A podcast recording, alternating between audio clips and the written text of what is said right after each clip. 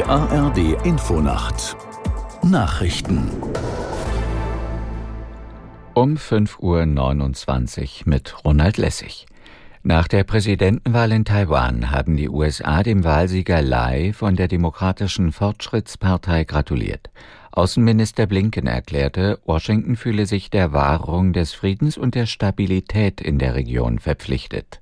Aus der Nachrichtenredaktion Ulrike Ufer. Präsident Biden hatte allerdings zuvor bereits betont, dass die US-Regierung keine Unabhängigkeit unterstütze.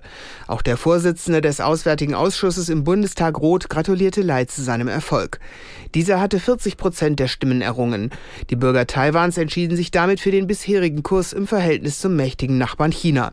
Lais Partei steht für eine Unabhängigkeit Taiwans. Peking betrachtet sie deshalb als Separatisten und erklärte bereits, die Wahl werde die angestrebte Wiedervereinigung nicht verhindern verhindern. Nordrhein-Westfalens Ministerpräsident Wüst hat sich für ein breites Bündnis zur Begrenzung der Migration ausgesprochen. Hintergrund sind die hohen Umfragewerte für die AfD. Wüst sagte dem Tagesspiegel am Sonntag, die Kraft von Populisten speise sich immer aus der Handlungsunfähigkeit der Demokraten. Dies gelte vor allem bei der Migrationsfrage.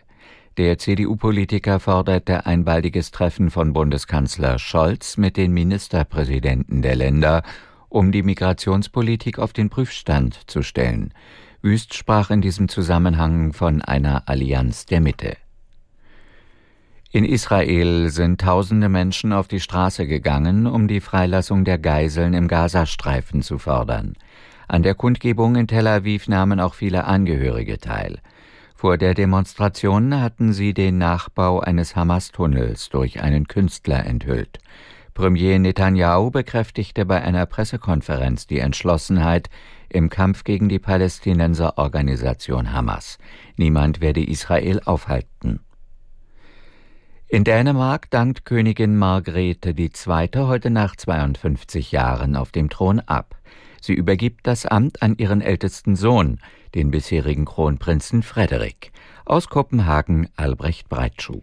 Es handelt sich um eine vergleichsweise schlichte Proklamation. Wenn Dänemarks Königin Margrethe II. heute abdankt und ihr Sohn als dann Frederik X. übernimmt, wird zwar auf den Straßen Kopenhagens eine Menge los sein, aber gefeiert wird nur mit ganz kleinem Besteck. Gegen 15 Uhr wird Dänemarks Ministerpräsidentin Mette Frederiksen den neuen König ausrufen. Anschließend wird der sich in einer kurzen Ansprache an das Volk wenden und auch den Wahlspruch verkünden, der mit seiner Regentschaft verbunden sein soll.